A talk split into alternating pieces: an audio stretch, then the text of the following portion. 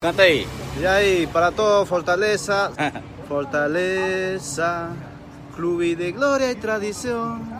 Fortaleza, tantas vezes campeão. Fortaleza, querido idolatrado, está sempre guardado dentro de meu coração. Aê! Bora, Leão! Bora, Leão, porra!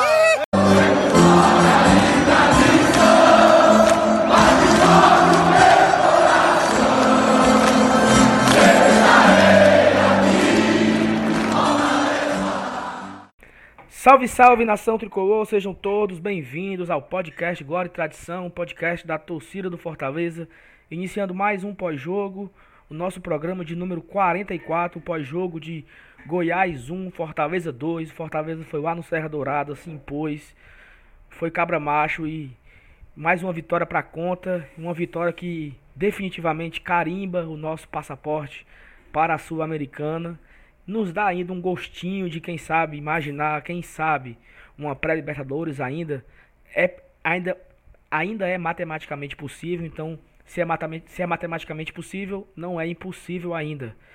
Vamos falar do jogo, vamos falar dessa sul-americana, do, do, quão, do quão importante vai ser ela para nossa história. E quem sabe também analisar um pouco da rodada, sobre o que a gente precisa torcer e secar. Afinal, a gente não tá mais assim no nervosão, a gente não tá mais ali no aperreio. Não precisa mais secar quem, quem vai cair. Pode ganhar todos, que eu não tô nem aí. E estou com ela de volta, né? Apesar de ela estar falando diretamente de Londres, na Terra da Rainha. Não sei se ela está em Londres, está em Manchester, mas ela está na Inglaterra. Thaís, boa noite, seja bem-vinda de volta. Fala, Saulinho, fala, Mano, fala, Nação Tricolor que tá me ouvindo. É muito feliz de estar de volta, eu tava no DM, né, digamos assim, nos últimos três programas, mas sim, estou de volta, de volta no programa que consagra a nossa vaga na Sul-Americana. É, muito feliz, muito feliz. É, o Fortaleza, não sei, a gente tem que descobrir qual foi a vitamina C que esse time tomou, que agora foi a nossa quinta, quinto jogo sem, sem derrota, né, nos últimos cinco jogos foram quatro vitórias e um empate. Então, esse time tá, tá empolgado, tá empolgado e conquistando, conquistando ponto atrás de ponto, fazendo história, com certeza. A minha única preocupação agora, Saulo e Manu, é qual vai ser o pote que a gente vai estar tá no, no sorteio da Sul-Americana é, dia 23? De... Cer certamente no pote 2, né? Ah, no pote 2, então, né? Estaremos no pote 2 da Sul-Americana, é isso? É, é. Ah, então tá certo, tá certo então, tô satisfeita. e aí, Manu? Diretamente... Não queria estar no, no pote 1, não, Thaís? Rapaz, eu deixo essa coisa aí de pote 1 para aqueles que estão vendo se vão conseguir ficar pelo menos no, no, no na Série A, né? É, deixa, pote, é deixa o pote 1 pra... com essa galera. Tô satisfeito com o meu pote 2. Estarei dia 23 de dezembro ligadíssima no sorteio da Sul-Americana. Não sei o que é que a galera de, do lado de lá vai estar tá fazendo no dia 23 eu estarei assistindo o sorteio no pote 2, certamente. Mas, mas, mas, assim, essa, essa história de pote do, de, de sorteio dia 23 foi o Elenilson que trouxe essa informação. Só que eu pesquisei hoje à tarde sobre esse sorteio e eu não vi informação sobre o dia. Então, assim, eu não sei se realmente é dia 23. Mas... Saulo, eu não, não tô me importando assim muito no dia, eu só quero confirmar com você, independentemente do dia. O pote é o 2. Não, eu, eu não sei não, eu falei frescando. Por causa... Foda-se. Eu, eu, não sei a, a, o número do pote, não. Mas e aí, Manu? Bem-vindo, boa noite. Opa, boa noite, Saulo. Boa noite, Thaís. Olá, torcida tricolor. Um prazer poder participar mais uma vez aqui. Mais uma vez, um podcast de alegria, de um bom resultado. E a gente vai poder conversar um pouquinho sobre esse momento tão gostoso e importante da história do Fortaleza. É isso. E Fortaleza venceu Goiás 2 a 1 Acho que não, não é um jogo para falar, ah, um tabu e tal. Fortaleza sempre apronta lá em, em, Goiânia, lá no Serra Dourado. Já tem algumas vitórias aí na, na história. Até foi citado na transmissão da, da, da Globo, né? Que aquele Goiás de 2013 que estava vencendo há 18 partidas seguidas. E acabou que o Fortaleza foi lá e tirou essa invencibilidade em 2003.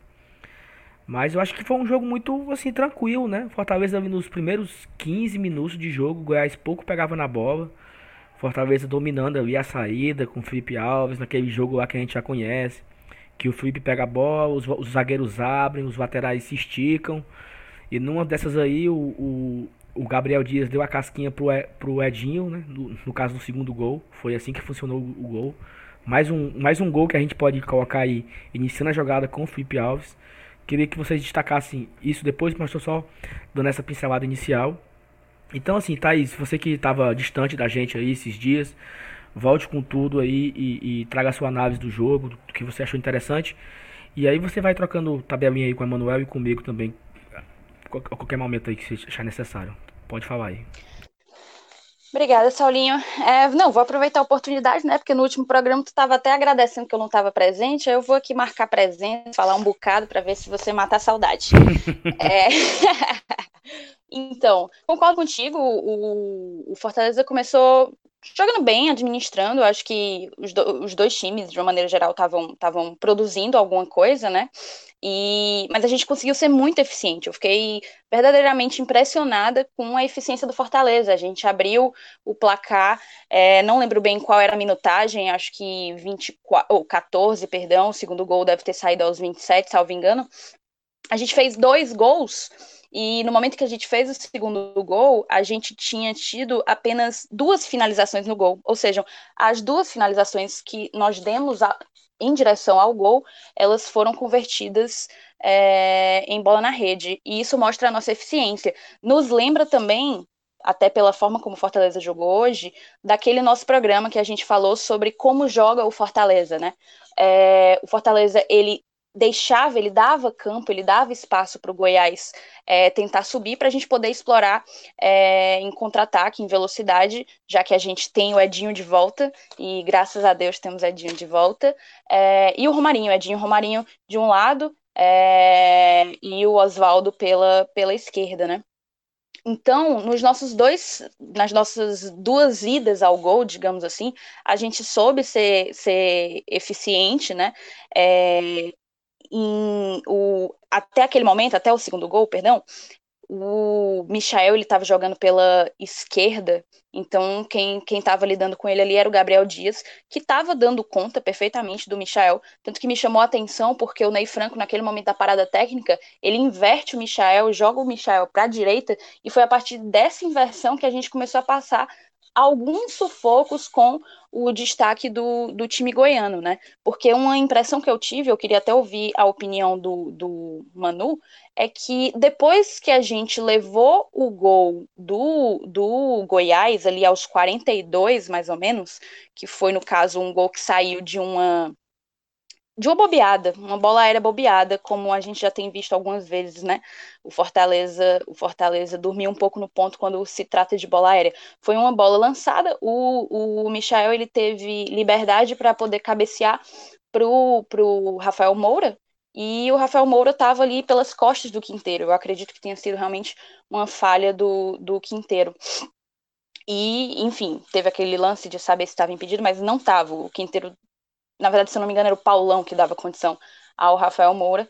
É, e, enfim, a partir desse momento, do gol do Goiás, eu senti que o Fortaleza deu uma desencontrada.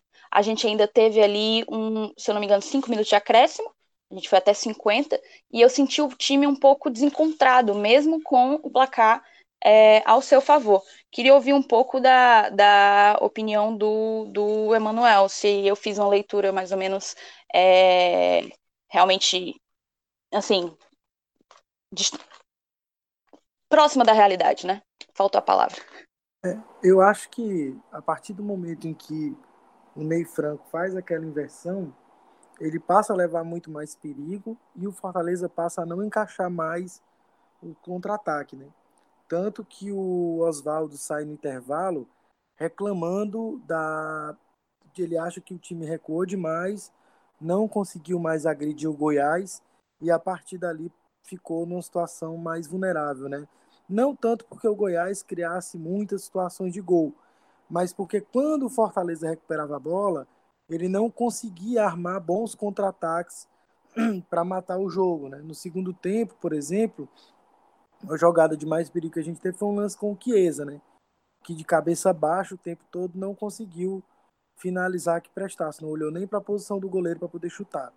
Mas, de fato, assim, é, acho que com aquela inversão do, do Ney Franco, o, o encaixe da transição defesa-ataque do Fortaleza fica bastante prejudicado realmente. Eu concordo contigo que a partir dali o time deu uma, uma amolecida no que diz respeito a, a levar perigo. Né? Como a gente sabe, o Fortaleza não é um time que fique bombardeando o adversário, é, chegando o tempo todo chutando de qualquer jeito. Quando ele vai, ele vai para matar.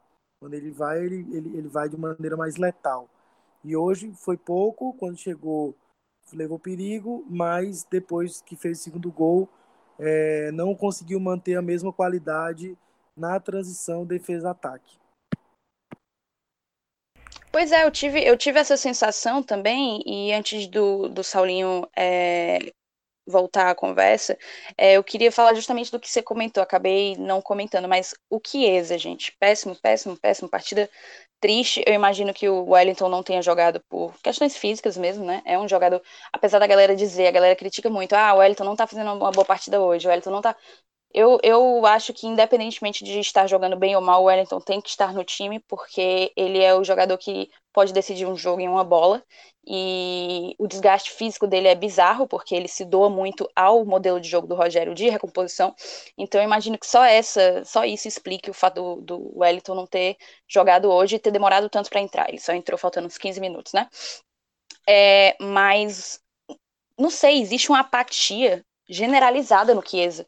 Desde o primeiro minuto. Ele entrou como titular hoje e ele entrou em campo apático. É o tempo inteiro de cabeça baixa. Não só quando tá jogando, não, beleza. Porque para o jogador que joga de cabeça baixa é o jogador que falta falta a ele visão de jogo, né? Saber saber olhar para pensar antes de fazer algo. Mas é a cabeça baixa mesmo na forma como ele encara a partida. Foi assim que eu enxerguei. Então, não sei se ele tem algum problema, se ele tem enfrentado algum problema emocional. É, sinceramente, espero que não. Mas ele fez mais uma partida muito ruim, o que me surpreende e faz com que eu lamente, porque ele vinha até ensaiando alguma recuperação, né? Fez aquele gol no no jogo do Corinthians, vinha tentando fazer boas jogadas, mas hoje, enfim, lastimável. Fala aí, Saulinho. Em relação ao Chiesa, eu acho que assim, a gente, a gente, eu acho que a gente se acostumou a querer encontrar nele um, um lado positivo, sabe assim? Porque se você analisar friamente, é, eu, eu, até estava ouvindo um, alguém comentando, não sei, se foi o Caio Costa que comentou, foi o Thiago Minhoca na rádio, que ele vinha melhorando e que o Rogério já tinha nele uma certa confiança. Eu acho que foi o Thiago Minhoca. E que ele, ele até comparou o, o Chiesa com é, o Romarinho, né? Que assim, não, não comparando de, de, de qualidade, mas que o Rogério conseguiu recuperar esses atletas. Por um lado, eu até concordei quando ele falou isso, porque de fato o Chiesa estava entrando todo o jogo. E de certa forma ele tinha uma certa importância. Mas se você analisar friamente, ele não fazia porra nenhuma. Ele entrava para quê? Ele entrava para segurar uma bola, ele entrava para ser um homem a mais na, dentro, dentro da área. Mas ele não era efetivo. Ele não, ele não era aquele jogador que você jogava na área para ele cabecear. Não era aquele jogador que, que, que tá nas pontas com velocidade. Então, assim, ele tinha pouca participação quando ele entrava. Eu acho que a galera se acostumou a ele não cagar o pau. Teve aquela coletiva do Rogério que ele disse também que o Chiesa era a primeira substituição dele, né? Exatamente, exatamente. Só que assim, é, mas por quê? Por que, que, tá, por que, por que o Chiesa virou a primeira substituição? Se você analisar friamente, porque ele segurou uma bola, porque ele fez uma tabela, porque ele deu uma casquinha, é pouco. É muito pouco para ele ser a primeira opção para entrar, entendeu? Então, é, eu acho que a gente foi assim, pô, a gente precisa, ele tá aí no grupo, não, tão, não tem o que ser feito, a gente vai tentar enxergar nele é, lampejos e, e, tornar e supervalorizar esses pequenos lampejos que ele possa vir a ter. Eu acho que foi mais ou menos isso, sabe? Mas assim, foi um jogador que o custo-benefício não deu. É, foi um jogador que ganha bem e tem um salário altíssimo e não entregou aquilo que era esperado. Mas assim, eu, eu não queria me alongar muito nisso nesse programa de hoje a respeito de crítica, sabe? Já batemos muito no Chiesa. Hoje, hoje acho que a gente poderia seguir para outra linha. É, eu achei a partir do início ali, quando o Fortaleza fez o 2 a 0 e, e assim, parece assim, se, é uma frase já bem, bem batida. Se não fosse para ser no sufoco, não seria o Fortaleza. Vários times utilizam essa mesma frase. Não somente o Fortaleza, mas o Ceará utiliza, Flamengo utiliza, sempre, sempre que tem algo assim de no sofrimento, o time vai usar essa frase. Se não fosse sofrimento, não seria time tal. Mas o Fortaleza fez 2x0 com 25 minutos no primeiro tempo, jogando fora de casa, tendo total domínio da partida. E o Fortaleza escolheu é, passar a perrengue, né? Aí tem, aí tem o, o, ponto que vocês comentaram. Quando o Michel trocou de lado e é, foi mais perigoso ali pelo lado pelo lado direito, no caso, em cima do Bruno, do Bruno Melo ali, Bruno Melo e o Paulão, foi ok. Mas o Fortaleza também não, não mais reagindo, não estava mais saindo. Levou um gol ali já no final do primeiro tempo, um gol evitado. É, mais uma vez ali, a, a, nossa zaga ela sempre tem que levar gol. E passamos o segundo tempo inteiro sem nenhum sufoco. Se você prestar atenção, não teve assim um. Tirando aquele, aquele lance do Michael, que ele saiu de cara a cara com o Felipe Alves, que no lance seguinte o Chiesa também perdeu um gol, assim, o Michel perdeu do lado, o Chiesa perdeu do outro. Não teve tanto perigo assim, a não ser naquele últimos minutinhos ali, que teve escanteio e tal. Mas assim, é, diferente de outras partidas, por exemplo, contra o CSA, que o Fortaleza se impôs e não passou nenhum momento de sufoco. Eu acho que o Fortaleza poderia ter acelerado um pouco mais nessa partida contra o Goiás. Eu acho que é, faltou um pouco de controle, assim, porque o Goiás deu, deu campo para o Fortaleza e o Fortaleza errava na, na bola para sair no contra-ataque. É, queria destacar aqui o, Edinho, que o Edinho voltou, né? Importante a gente frisar isso. Nós aqui que batemos muito no Edinho quando ele mereceu. É, a gente até quantas vezes eu falei, quanto até quando o Rogério vai insistir com o Edinho. E o Edinho foi titular nos últimos dois jogos contra Santos e Goiás e foi o melhor em campo contra o Santos, na nossa opinião, e hoje assim ele também é, é forte candidato a isso, porque o Edinho foi para cima, o Edinho buscou, o Edinho insistiu, ele deu drible, ele arrancou.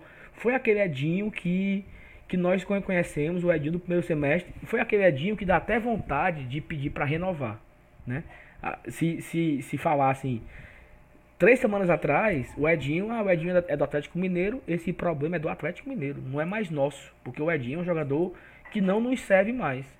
E nessa reta final, parece que o time chegou em forma, é, como a Thaís falou, que, que bebida esses jogadores tomaram para engatar aí uma sequência absurda.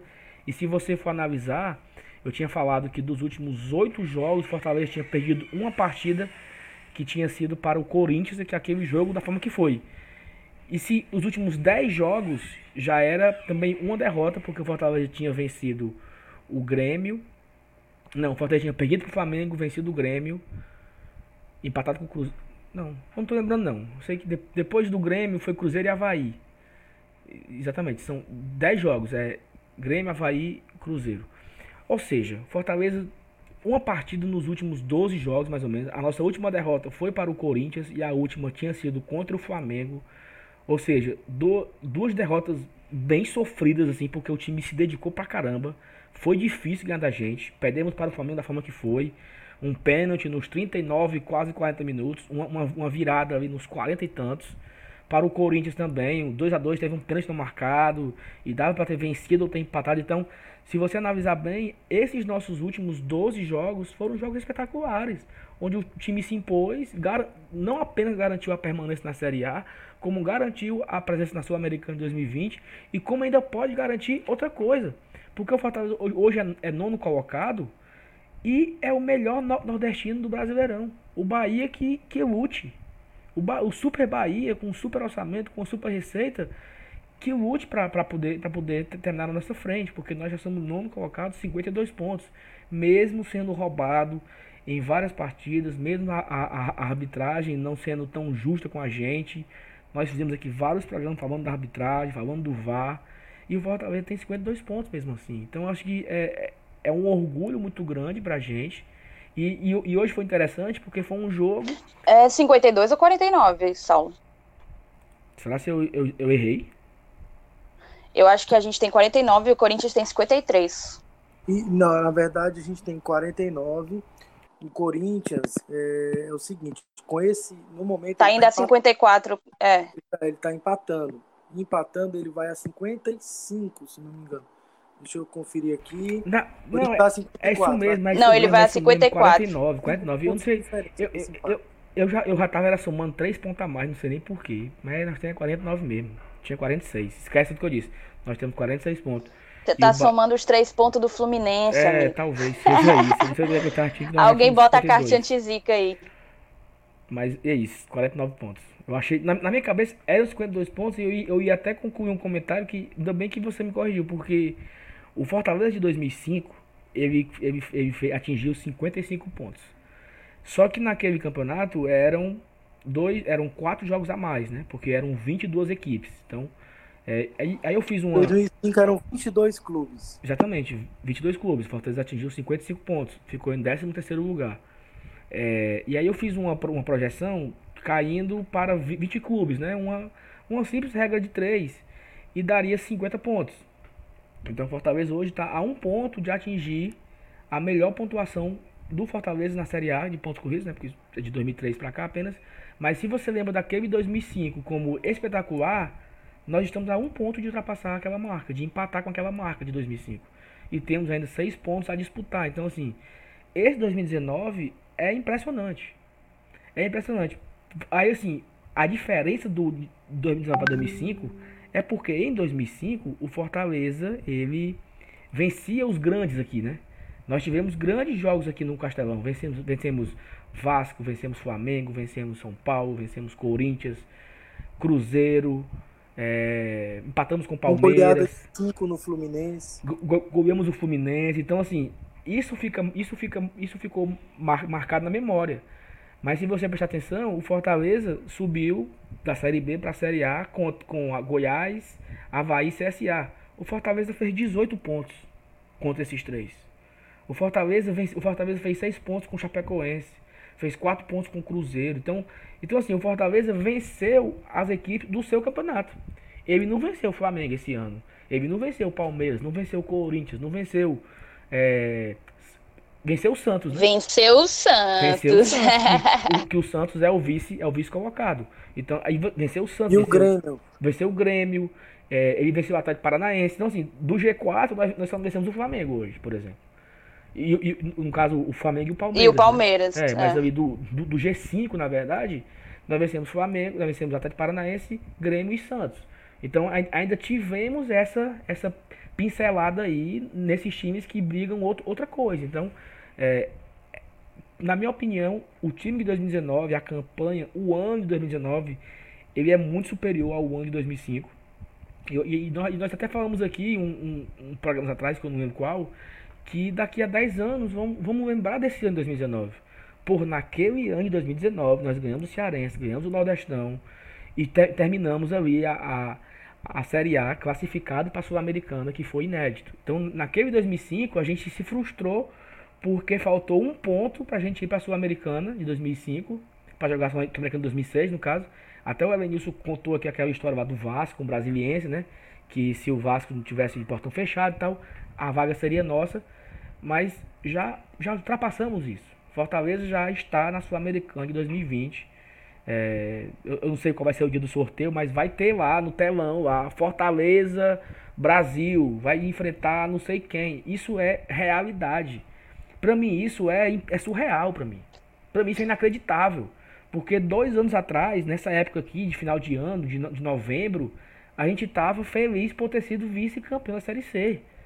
Por ter saído da Série C após oito anos. Então a gente, tava, a gente tava projetando como é que ia ser 2018, tendo um, um, um grande ídolo do, do futebol mundial, chamado Rogério Ceni que iria ser o nosso técnico, mas era uma grande incógnita do tipo, não vai dar certo, porque é isso, porque é não sei o que, e como é que vai ser, e aquela apreensão para, para iniciar o ano de 2018, e dois anos depois disso, nós temos tudo o que aconteceu nesses dois anos e vamos jogar ano que vem uma Sul-Americana. Então, assim, para mim, viver esse momento é, é mágico e é, é, assim, é muito satisfatório porque eu tava na desgraça, sabe? Então, assim, eu não sou um torcedor da moda, porque eu tava naquele Fortaleza São Caetano que nós caímos em 2009 que o técnico era o Zago, que o Zago voltou a nos colocar na Série B por uma grande ironia da história, do destino. Mas eu tava naquele Fortaleza São Caetano, que naquele dia de Fortaleza São Caetano, o Ceará foi pra Série A. Então, assim, imagina a dor do, do quem torce Fortaleza, naquele sábado à tarde, ver o seu time sendo rebaixado pra Série C e vendo seu rival indo pra Série A depois de 16 anos. Foi um dia triste, foi um dia para ficar marcado na história. Isso é sofrimento. E, você, e eu vivi 2010, 11 até 17 em Juiz de Fora, voltando para a Série B. E hoje eu estou vendo meu time para a Sul-Americana. Então, assim, viver tudo isso é muito gostoso, sabe? Ver a volta por cima, ver que o meu time evoluiu, ver que o Fortaleza hoje não é mais um time comandado, comandado por é, ricos que comandavam, a torcida vota, tem a democracia. Então, assim, o clube é, é, evoluído em várias áreas, não apenas numa coisa específica, não é, não é só o futebol que acontece, não é uma cagada, não é uma sorte. Ah, deu sorte. Não. É estruturado, é planejamento, é, é, é metas, é estrutura, é evolução. Então, assim, viver isso, viver esse Fortaleza de 2019, viver essa era do Marcelo Paz, que eu não posso deixar de falar dele também, é gratificante, é, é assim, emocionante, sabe? E eu acho que todos de Fortaleza hoje, que está ouvindo nosso programa nesse domingo, na segunda-feira, qualquer dia que esteja ouvindo, meu amigo, se sinta orgulhoso do seu time.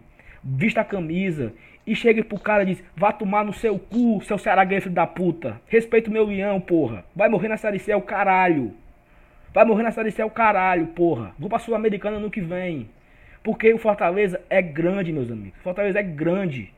Então nós passamos muito perrengue nos anos atrás chacota, piada. Então, meu amigo, a negada vai ter que acostumar com Fortaleza. Porque o Fortaleza voltou a gritar mais alto nesse estado. Desculpa a emoção, Fuge forte. Vocês. Não, relaxa, amigo. Eu me identifiquei demais com, com, com as tuas palavras. E é engraçado porque é, o único argumento, o único recurso dos rivais é nos lembrar essa história tão, tão dolorosa que a gente viveu é, ao longo dos oito anos da Série C, né? Mas eu acho que é um, um consenso para a torcida do Fortaleza o quanto a gente conseguiu reverter a dor, o sofrimento, a necessidade, porque, enfim, Fortaleza jogou em cada brenha que só nós aqui, né? Nós e quem está ouvindo a gente sabe bem como era para conseguir assistir os jogos é, pela televisão e etc. Então a gente conseguiu reverter sofrimento, é, em, em, em organização, em olhar para frente, em se planejar, em se fortalecer enquanto clube e enquanto torcida, porque em nenhum momento, após cada jogo de acesso que a gente perdia, havia, óbvio, a noite da tristeza, que era a noite que a gente que caía a ficha, que viria mais um ano pela frente, e no dia seguinte a gente já estava pensando o Fortaleza por mais um ano. Como vamos sustentar esse time mais um ano na Série C, porque o lugar dele não é aqui. Então, é, é muito, muito incrível tudo isso que a gente está vivendo. É, é um pouco bizarro, porque eles falam de algo que pra gente pode até parecer assim, ah, tá falando isso para querer sair por cima, mas não é. Mas que foi tão importante viver o que a gente viveu, da forma como a gente viveu, foi tão importante para a gente ter chegado até aqui, sabe? E hoje eu não troco a maneira como Fortaleza conseguiu se, se reerguer por nada. Tá na nossa história. É aquela velha história, né? Quem não tem história é conta dos outros. É mais ou menos isso. Tá na nossa história. A forma como a gente conseguiu tirar o melhor do pior e, e crescer enquanto time, enquanto torcida, enquanto paixão. Então, é muito, muito louco a gente estar, tá, depois de tantos títulos, é, comemorando uma ida a uma competição internacional. E é só o começo, é só o começo das glórias que ainda re, estão reservadas para o Fortaleza, não tenho a menor dúvida. Eu acho que tem uma coisa para destacar, é que hoje a gente confirmou a vaga na Sul-Americana, né? Com duas rodadas de antecedência, o que é bastante impressionante. E com, eu acho que três grandes destaques em campo cearenses. Então, você tem o Bruno Melo ali chegando numa jogada nitidamente ensaiada, fazendo gol ali no primeiro tempo. O Oswaldo, que é uma, uma, uma, uma, marca dessa campanha, também fazendo um bonito gol. E o Edinho voltando a jogar bola, né? Como vocês comentaram aí, assim. E é muito, eu coloquei até no Twitter isso durante o jogo. Como é bom ter o Edinho de volta. E enquanto ele teve gás isso aconteceu, né? Eu acho, inclusive, que boa parte do poderio ofensivo que a gente perdeu a partir de um determinado momento do jogo se deveu ao fato de tanto o Edinho quanto o Oswaldo estarem desgastados fisicamente, né? Mas é muito é, simbólico que no dia em que a gente marca essa, essa é, chegada numa competição internacional, a gente tenha três figuras cearenses trabalhando muito ativamente né, e tendo um papel preponderante para que isso seja confirmado. Eu acho que é bom a gente conseguir ressaltar isso também, né? Sobretudo a estrela do Bruno Melo, né? O cara que participou Com certeza. da Série C, participou do acesso da Série B, confirmou essa participação em competição internacional, assim, é um cara que chegou no clube logo após o rebaixamento, em 2010, e foi vivendo todas as dores. É como se a carreira dele fosse acompanhando também os altos e baixos do Fortaleza é, durante os últimos anos, né, os últimos nove anos, e sendo coroado agora com uma competição internacional. E, ressaltar e, isso aí. E o, e, o, e o Bruno, assim, ele foi injustamente criticado aí. Não, não porque ele perdeu um pênalti, porque, assim, perder o pênalti mere... pode ser criticado, mas a galera parte logo pra ofensa, que é um lateral não sei o que, que é isso. Aí, assim, porque ele perdeu o pênalti, a galera saiu cuspindo merda e à vontade na, nas redes sociais e tal. E assim, seria injusto com o, Bre com o Bruno, né? Seria injusto com ele, é, ele terminar a Série A tendo perdido aquele gol do Internacional. E se por acaso o Fortaleza não conseguisse a vaga na Sul-Americana, seria por causa daquele dois pontos que faltou do Internacional. Então, ele, assim, ele foi o responsável pelo gol, né? Ele ajudou a fazer o gol na vitória que nos colocou na Sul-Americana de forma oficial. Então, assim, talvez se ele faz o gol contra o Internacional, se nós tivesse vencido ali de 3 a 2 não teria sido confirmada a Sul-Americana naquela partida. Seria dois pontos a mais e tal, mas não seria confirmado. Então o, o destino voltou para o Bruno. Ele foi responsável pela a vitória que nos confirmou oficialmente na Sul-Americana e ele participou. Então é, é, é, muito legal acompanhar a história do Bruno porque combina muito com a, com a história do torcedor, né? Aquele que vivenciou os altos e baixos e pôde, e, e, e nesse momento está podendo de, desfrutar a glória.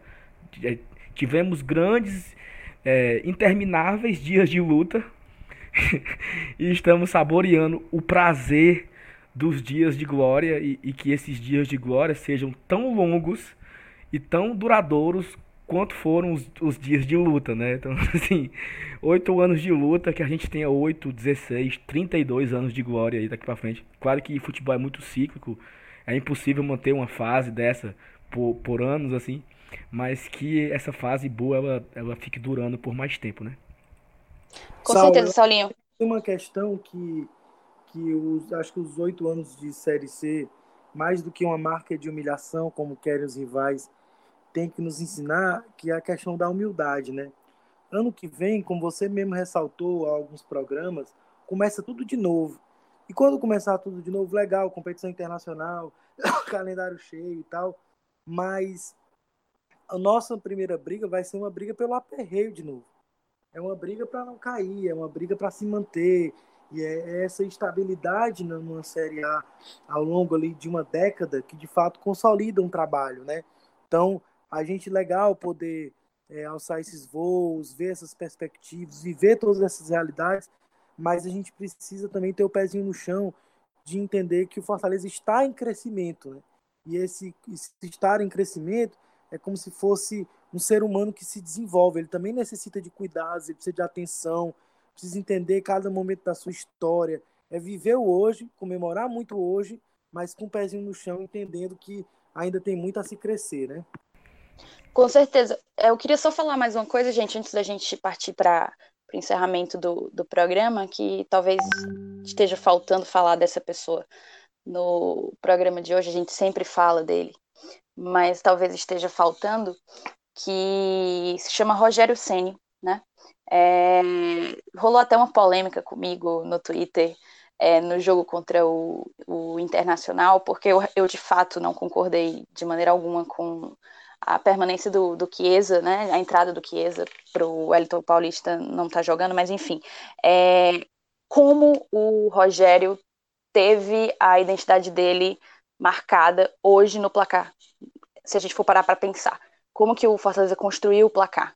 A gente fez um gol com aquela bola no primeiro pau, que não foi o primeiro gol que o Bruno fez assim. O próprio Gabriel Dias já fez duas vezes em uma só partida, ou seja, é uma jogada muito treinada, muito treinada pelo Rogério. E o segundo gol partindo do goleiro líbero dele, tão criticado por muita gente, é, mas que, enfim, tornou a mostrar por que, que o Rogério aposta nesse tipo de jogada. A bola saiu dos pés do Felipe Alves para cair no Edinho e para terminar na rede depois de um chute do Oswaldo. Então, é impressionante o que o Rogério tem conseguido fazer com, com essa equipe. A, como, o que ele conseguia fazer antes de, de sair para o Cruzeiro, como ele voltou e conseguiu manter o clube, o clube não, perdão, o elenco na mão dele e, e, como ele consegue implantar as ideias, a forma como ele pensa futebol com esse time. Foi um casamento perfeito. A gente sabe que é muito difícil ele permanecer com a gente, mas a esperança segue e, e que, que, sorte a nossa ter, ter, ter encontrado o Rogério no nosso caminho para poder viver conosco esses dias tão memoráveis, né? Como, como, como diria Matheus e Cauã, né? Tantos sorrisos por aí e não sei o que, não sei o que, que sorte a nossa. É, só lembrei dessa citação aí que você falou agora, lembrei dessa música. E eu, eu Se eu não me engano, é quantos sorrisos por aí e eu só querendo o seu, é uma coisa assim. É. Tantos sorrisos por aí, eu só querendo o seu. Pronto, tipo isso, exatamente. E só falando disso de, de só querendo o seu, é, eu recebi, assim, agora uma mensagem aqui no grupo, que eu participo com os amigos e eu não sei se essa fala foi oficial ou se o cara tá frescando, mas essa mensagem veio encaminhada de um outro grupo que o Rogério falou agora na coletiva, pós-jogo, que hoje meu coração diz para ficar. Falando que não tem nada definido ainda, mas que o coração disse pra, diz para ele ficar e permanecer no Fortaleza é, para a temporada de 2020, né? A gente pretende fazer ainda muitos programas até o final do ano. O ano ainda, agora que é o primeiro dia de dezembro, ainda tem 30 dias aí de ladainha, de saber se o Rogério fica, de quem vai ser contratado. Então, assim, esse mês de dezembro pretende ser muito legal, muito intenso aqui no Glória e Tradição. Domingo que vem acaba o campeonato, certamente teremos o nosso pós-jogo contra o Bahia. É, quando, quando chegarmos do, do, do, estádio, eu tenho até que alinhar com vocês como é que vai ser, porque eu vou ter uma festa para ir depois do jogo. Eu acho que a Thaís vai tomar de conta e eu, eu fico fora desse, não vamos ver depois. Mas assim, vamos ter programa sobre analisar a campanha, analisar Paulo, o ano. Paulo, Oi. Na verdade, na verdade, me chegou aqui que o Rogério falou assim, ó. Oi, meu coração disse para quedar-me. gaiatinho, ah, gaiatinho. Só que assim, eu, eu pretendo muito fazer um programa com vocês sobre o fico, né, do Rogério, a permanência do Rogério. Esse programa vai ser legal também. Quem sabe até um papo com ele aqui com a gente, gravando com a gente. Já pensou, Thaís? Ô, ô Saulo, não queria, diga isso é... não, que eu morro, meu filho. Eu sou apaixonado por aquele homem, doido para beijar o nariz dele. Eu queria ressaltar e agradecer aqui de público duas figuras que fazem um trabalho muito importante nos bastidores do Fortaleza e que não aparecem, e que também são fundamentais nas suas respectivas áreas. Chegaram num período muito, muito difícil do clube, vivenciaram várias situações complicadas ao longo do, dos últimos anos e hoje estão vivendo um momento muito especial e eu acho que eles estão de parabéns também. Tem que comemorar, tem que é, passar por isso. São pessoas que trabalham no dia a dia do clube, que são o Leandro Costa Barros, que é o, analista de desempenho e trabalha ali diretamente com o Rogério, pensando a, montagem do time, tanto em relação a contratações quanto esquema de jogo e tudo mais. E o gerente administrativo, que é o Carlos Bonfim. Né? Os dois, o Eiro, um moço danado, e sei que estão muito felizes com o dia de hoje. E eu sei que eles escutam a gente, escutando, dando feedback do programa. Então, quero mandar um abraço aqui para eles, porque eu sei que eles estão de parabéns e estão muito felizes, com certeza. Um abraço também para esses amigos aí que a gente tá junto aí. Um beijo, galera. A gente tá junto desde quando nem o Carlinho era o gerente e nem o, o, o, o guruzinho, o Leandro, ele era o analista, né? Eles eram, fazia parte de grupo com a gente, um grupo de amigos e desse grupo saiu o diretor, saiu o vice-presidente, saiu o analista de desempenho, saiu o gerente administrativo, então é muito legal ver esses nossos amigos estando, estando fazendo um bom trabalho no clube e o clube evoluindo, né? É impossível também não lembrar de, da, da... Um, outro que veio, um outro que veio desse grupo e que eu acho que representa muito essa coisa de um Fortaleza popular, de um Fortaleza democrático, de um Fortaleza que se modificou. O Demetrius. É o Demetrius, né? Sim, perfeito. Demetrius Ribeiro é uma figura que merece todo o nosso carinho e tá, deve estar tá louco uma hora dessa lá pelo bairro Heller. sempre tomou cerveja na mesma esquina lá no bairro Ela. Então, Demetrios, um abraço para você e muito obrigado, querido. Beijo, Dema. E, é, e é, é, legal porque a gente, assim, conhece muita gente, né, mano? Eu e você, eu vi desde 2013, 2014, acho que 13 para 14. que a gente está em, em, grupos é, juntos, também o Elenilson também, né?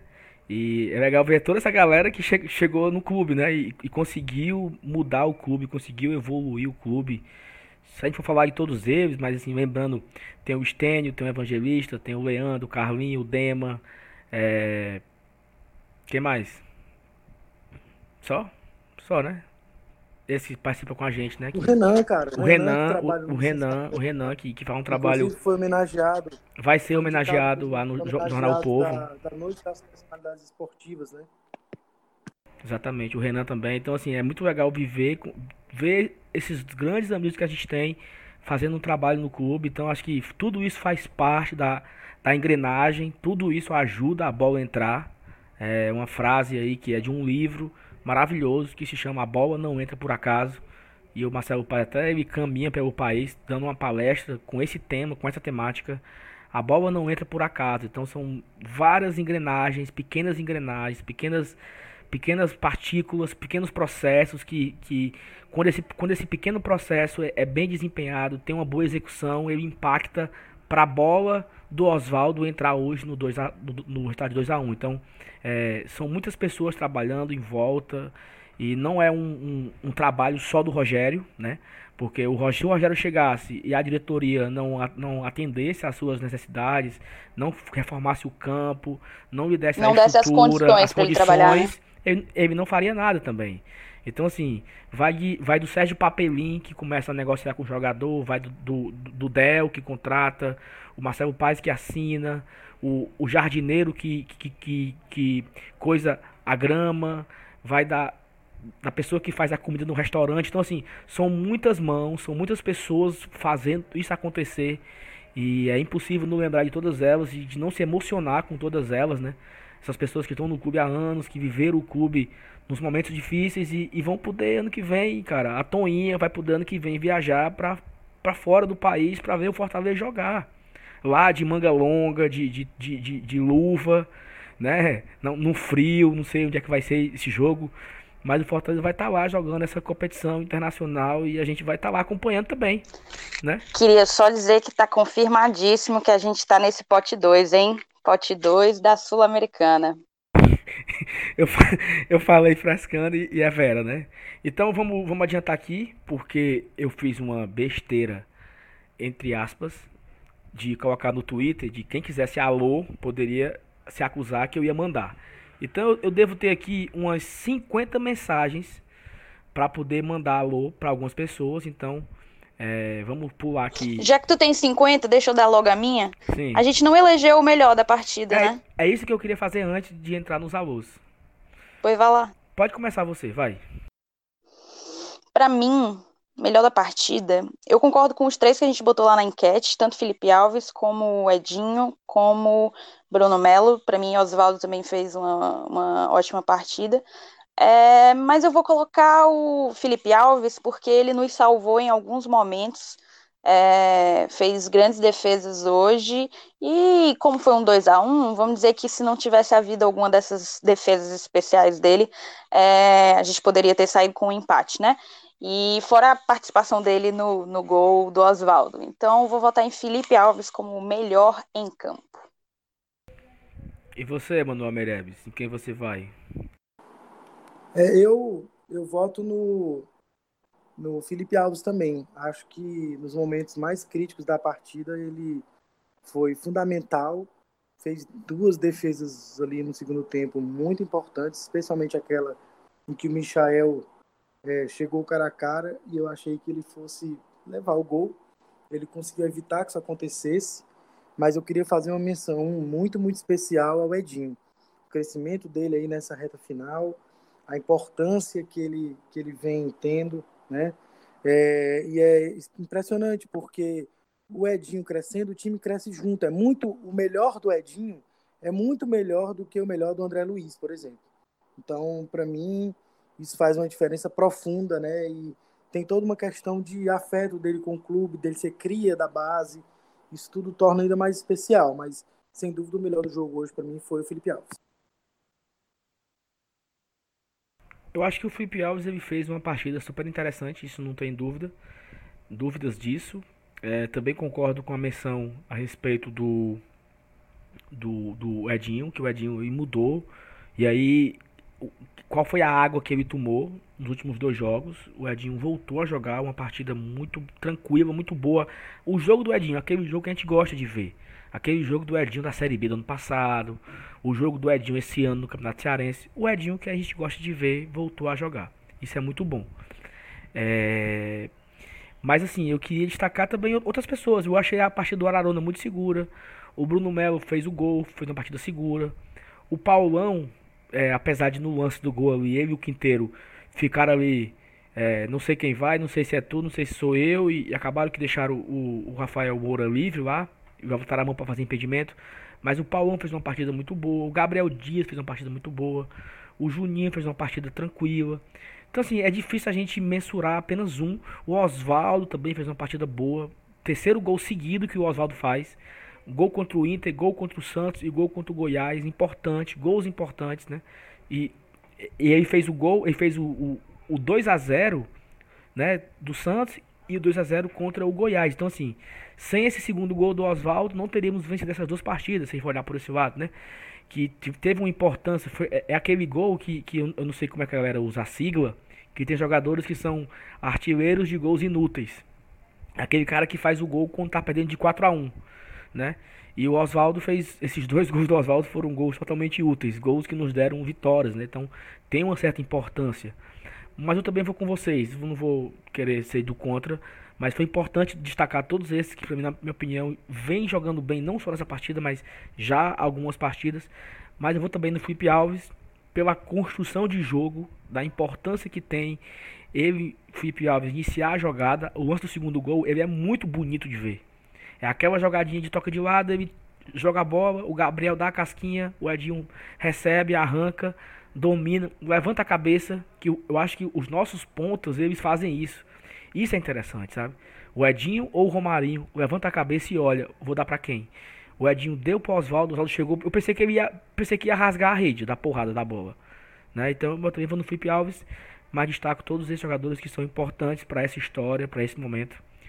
E eu tô tão emocionado que eu queria dar prêmio para tudinho. Se eu fosse, se eu pudesse fazer um prêmio assim, tudinho seria, todos eles teriam sido melhor em campo, menos o Chiesa. Abraço, Chiesa. Beijo para você. Bom, boa série B no Náutico ano que Boa série B no Náutico ano que vem. O Náutico estava esperando. E o que mais? Vamos pros alô, vamos pros alô. Deixa eu dar primeiro, já que tu tem uma lista aí, velho. Pois vai, vai você logo. Rapaz, não faz mais isso não, cara. Acabei de olhar, tu tem 43 comentários no teu, no teu tweet. Vou mandar meu alô. É, então, meu alô vai pro Carlos Alberto, que também escuta a gente desde o início e pediu esse alô já tem algum tempinho, só que como eu tô, tô fora, acabou demorando. E alô para Leonardo Oliveira e Diego Sobreira, que me deram essa informação extremamente relevante de que estamos no pote 2 da Sul-Americana. E você, Manu? Assim, antes do Manu falar, mandar o alô dele, é, eu, vou, eu vou ler aqui é, da fonte, né? A Beatriz Carvalho, jornalista do. Acho que ela ainda é estudante de jornalismo do GE, do Globo Esporte. Ela escreveu aqui o, a fala do Rogério na coletiva. O Rogério disse: Começa a entrar o pensamento futuro, mas o coração também fala. Meu coração diz para ficar. Gosto do povo, da cidade. O Castelão vai ficar sempre na minha memória. Não tenho palavras para descrever o que a torcida do Fortaleza fez. Então essa foi a fala do Rogério e não tenho palavras para descrever o que a hincha de Fortaleza ha hecho. Mano, é desenrolado demais, Eu amo cara. esse homem, eu amo esse homem. e aí, mano, os teus alunos aí, cuida que eu tenho aqui uma porrada. Um alô pra sua tricolor todinha, macho. Hoje é um dia de festa. Um abraço, gente. Então pronto, olha, eu vou começar aqui com o Carlos Henrique. Ele pediu um alô para o sobrinho dele, que se chama Túlio, que é um bebê lindo com a camisa do Fortaleza, mandou uma foto. A, a moça chamada Mad, Ana, Ana Madiane, é o, é o perfil dela, mas ela pediu que o nome dela é Mad ou Mad, eu não sei, mas tá feito o alô, um abraço. E agora vamos aqui pro, pro, pro desmantelo que a Thaís falou aí, que é, é muita, muitas pessoas, né? Vamos lá. Começar aqui. Danilo Everton, diretamente de Niterói, Rio de Janeiro. Um abraço para ele e para a esposa. O Pedro Júnior, Embaixada Leões de Natal. Lucas Cartacho e a Amanda. Eu sou muito amigo da Amanda. A gente vivemos é, alguns momentos na nossa adolescência e ela acabou casando com o Lucas e hoje eles moram em Braga, em Portugal. Então um beijo, Lucas, um beijo para você também, Amanda, pessoas queridas. Ítalo Oliveira, a Tomezo Yamazaki, eu não sei se ele tá fazendo putaria, mas ele disse que é, mora no Japão. Manda para o Japão, Tomezo Yamazaki. Não sei se é putaria dele, mas tá mandado. O Vini mandou Não um é putaria, não, ele mora mesmo lá. Olha aí, rapaz, que, que coisa sensacional. O Vini é, mandando um alô e um beijo pro Marcelo Paz.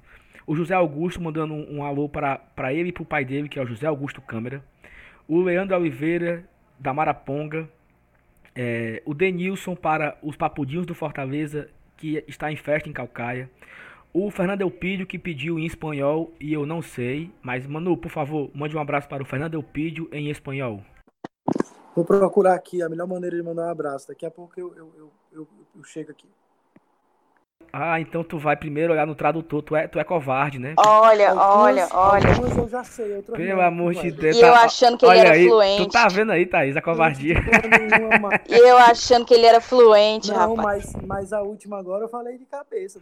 não pô Fernando Pedro, mano. tá feito o abraço em, em português mesmo. Porque eu- Saludos, saludos. Saludos, pronto. É, o Alisson Abreu, que a Thaís mandou um beijo pra Thaís, chamou a Thaís de amor. Hum. É, Beijo, amor. o rapaz aqui, eu não sei o nome do caba. Viu Emar do Mercadinho, não sei. O Evangelista também comentou aqui. O Diego Sobreira, acho que é. Mandou também. O mandou eu um alô, acertei. Foi é, saludos. mandou meu, um alô pro Cássio do grupo Leões do Twitter. Que ele disse que pediu pra Thaís mandar um beijo pra ele também.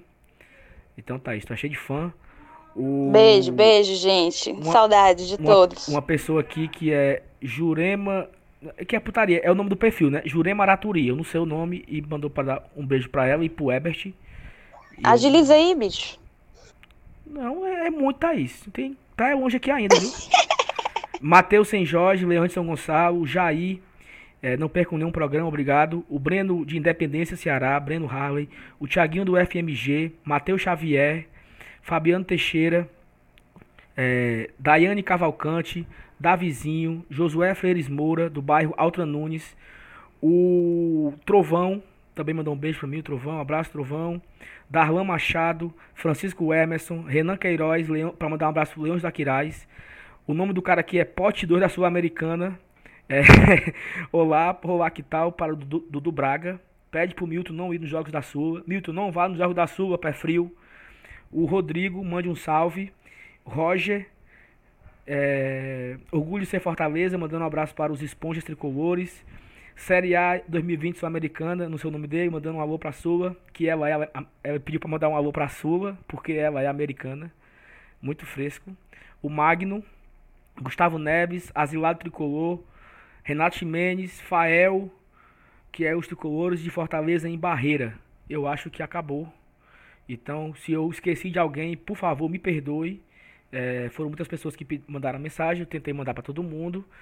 E nesse programa super especial, onde eu me emocionei e falei algumas coisas exageradas, mas foi do coração sincero e honesto, porque eu amo demais esse Fortaleza, que me fez sofrer muito, e que é muito bom também ser feliz com ele, viver esses momentos de felicidade.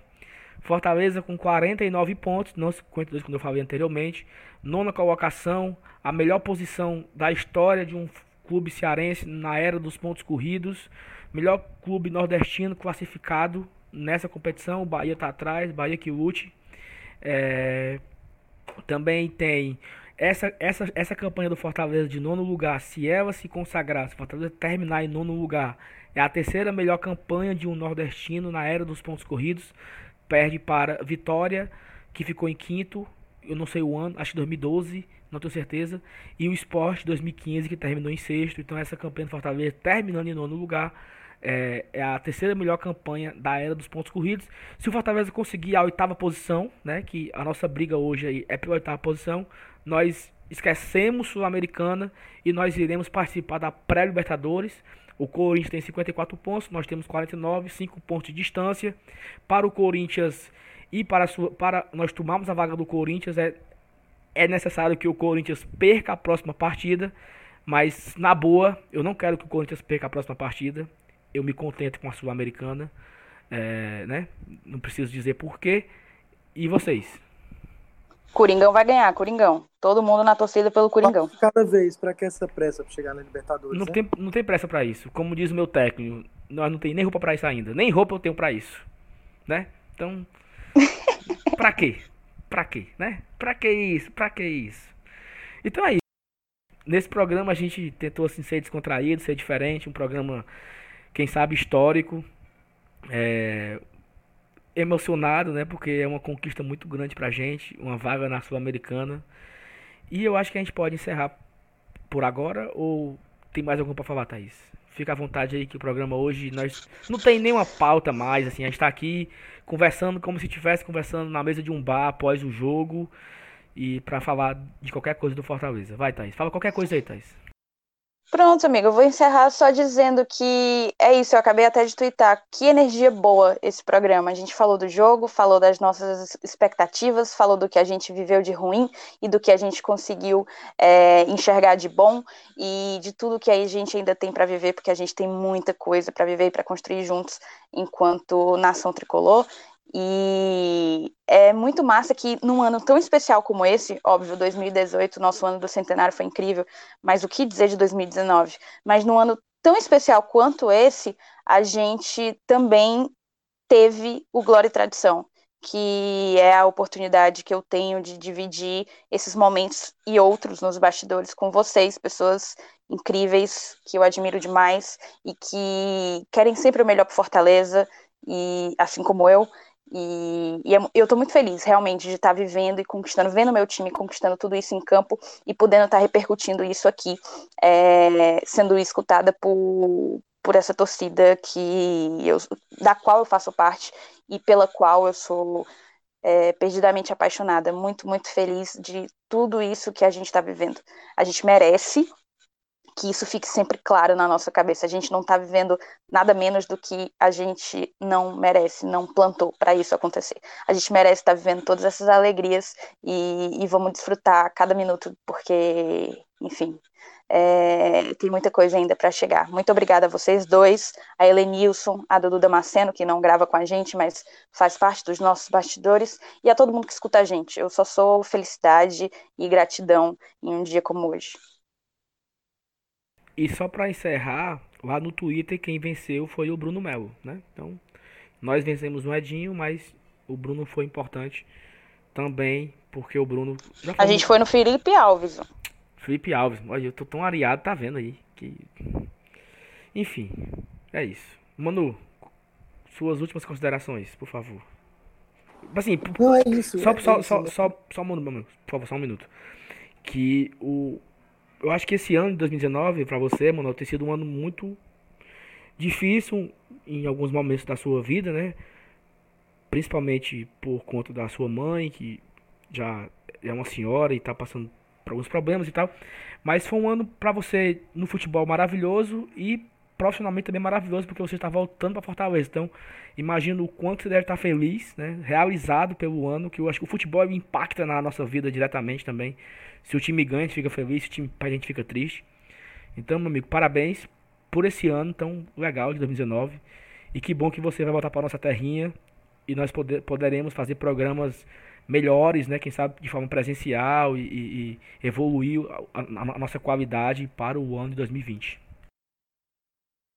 Então, sem dúvida, Saulo, agradeço demais assim a oportunidade de participar aqui. Foi um ano muito bacana. É como você falou, né? Tem uma série de dificuldades, mas tem o fato de que estou voltando para casa, estou indo para onde eu sempre quis ir, estou indo trabalhar onde eu sempre quis trabalhar, morar na cidade onde eu sempre quis morar. Isso faz uma diferença profunda e no ano em que o Fortaleza vai estar disputando essa competição internacional. Então, é muito especial. Eu sempre falei que sou pé quente. É, no ano que eu saí daí, o Fortaleza caiu para a Série C e no ano que eu estou voltando, o Fortaleza vai estar na disputa sul-americana. Se eu fosse vocês, eu não deixaria eu ir embora nunca mais. Além disso, o meu filho, desde sexta-feira, vem pedindo indo do Fortaleza no carro. Ele tem dois anos e ele fala assim: Papai, quer tricolor de aço. Aí, para poder não, não, arranjar briga por aqui, né? Que a família da minha companheira é remista. Meu filho, você não quer ouvir esse hino aqui também? Aí eu boto do remo. Ele: Não, papai, quer tricolor de aço. Então, meu filho, Cano tá alegria, viu? Cara, é legal demais isso, oh, meu Deus do céu. É, é uma emoção muito grande que a gente tem vivido. Enfim, obrigado a todos que nos acompanharam até aqui nesse programa cheio de emoções e, e, e clima leve, como a Thaís falou. Um programa especial, um programa legal de se fazer. Nosso programa de número 44. É isso, Thaís? É, né? 44. E... O 47 vai ser especial, viu? É, mas eu não sei se vai dar. Enfim. Tem gente que tá levando gol aos 47 até hoje, né? Homem, deixa, deixa, deixa para lá essas coisas. Vamos. Foca na sua.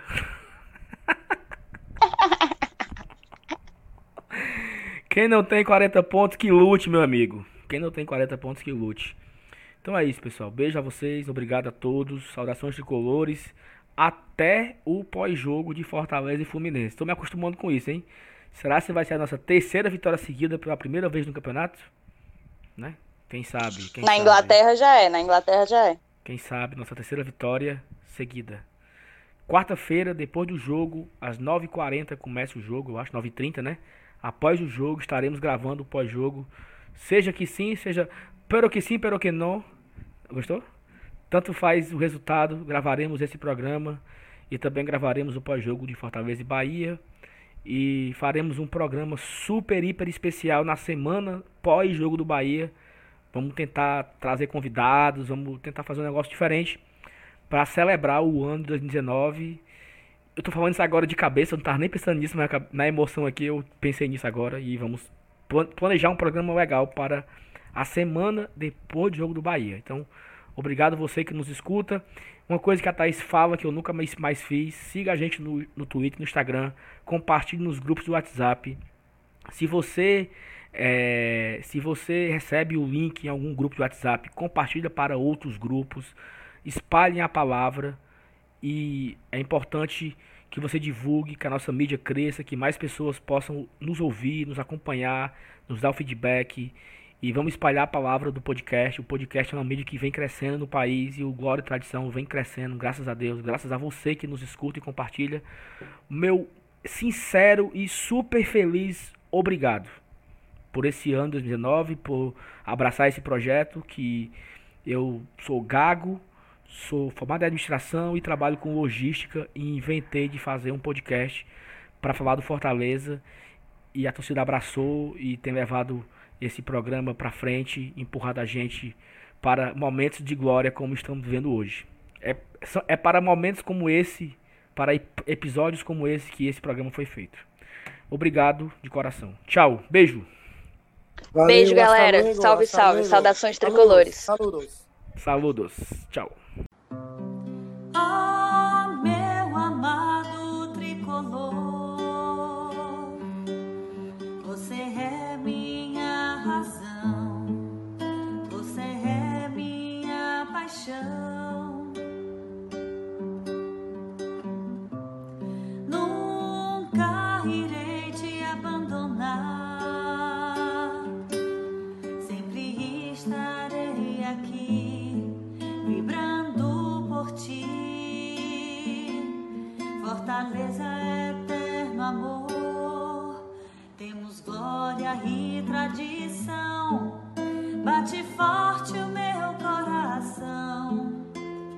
Sempre estarei aqui, Fortaleza.